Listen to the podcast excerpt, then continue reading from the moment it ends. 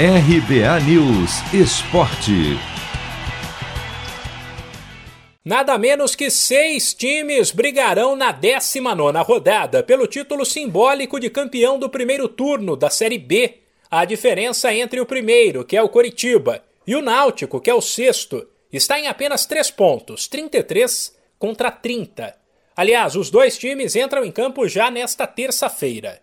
Sete da noite no horário de Brasília, o Náutico, que liderou a Série B na maior parte do tempo, mas despencou na tabela depois de uma sequência de quatro derrotas, recebe o pressionado Cruzeiro.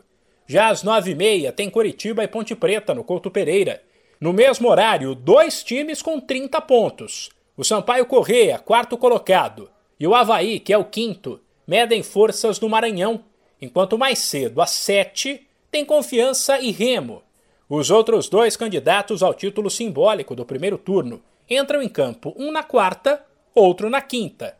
Quarta-feira, às nove e meia, o vice-líder CRB recebe o Operário. No mesmo horário, tem Vasco e Londrina. E mais cedo, às sete, se enfrentam Guarani e Botafogo, Vila Nova e Vitória.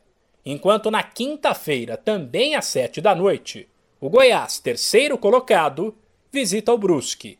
E o jogo que fecha o primeiro turno da Série B será às nove e meia entre Brasil de Pelotas e CSA.